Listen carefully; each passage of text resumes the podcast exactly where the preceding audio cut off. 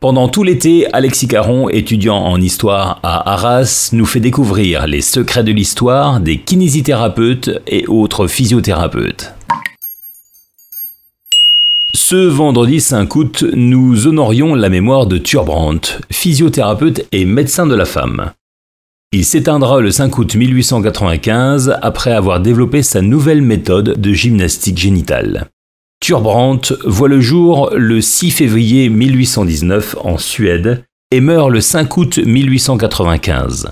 Il sera connu pour la mise en place et la diffusion de la gymnastique gynécologique. Il s'engagera dans l'armée en septembre 1837 et y restera jusqu'en 1873.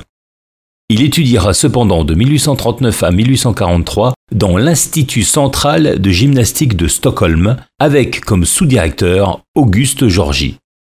Il sera nommé professeur de gymnastique à ses 23 ans, lui permettant de traiter beaucoup de patients, notamment des femmes. En 1847, un soldat atteint d'un mal au rectum se fait soigner par Brandt en urgence. Dès ce moment, il s'appliquera à travailler ce genre de mots. Il s'inspirera des travaux du docteur Lindbergh, ce qui donna l'idée à Brandt de travailler la physiothérapie génitale féminine. Il s'installe à Stockholm en 1872 et dispose d'un décret royal lui permettant de soigner les malades avec sa méthode nouvelle. Or, ses pairs ne voyaient en lui qu'un escroc. Ce sentiment dura un long moment, jusqu'à ce que le docteur Levin, un des premiers médecins à avoir pris son parti, décida d'écrire un rapport à la Société médicale de Stockholm à propos des bienfaits que procurait la méthode de Brandt sur les affections utérines entre autres.